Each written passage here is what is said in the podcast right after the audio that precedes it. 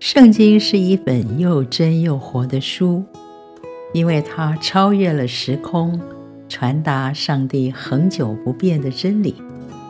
诗人说：“上帝的话语比蜜甘甜，比金子更加宝贵。”诗篇第一篇，诗人以简洁的文字勾勒了蒙福人生的图画。喜爱上帝话语。昼夜思想的人，就像一棵树栽在溪水旁，按时候结果子，叶子也不枯干。蒙福的人生是与上帝时刻连结，吸取新鲜的水源，生命饱满旺盛，果实能带给人喜悦满足。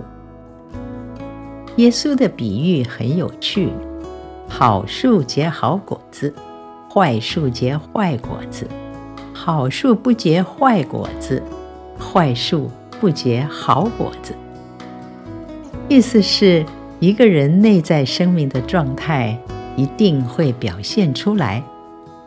骗得了自己，却骗不了人。保罗说：“人种的是什么，收的也是什么。”总结起来，我们要为自己结什么样的果子负责。今天的世界，我们对于好坏、善恶的标准日趋模糊，圣经却一如往昔照亮着我们的心和路径。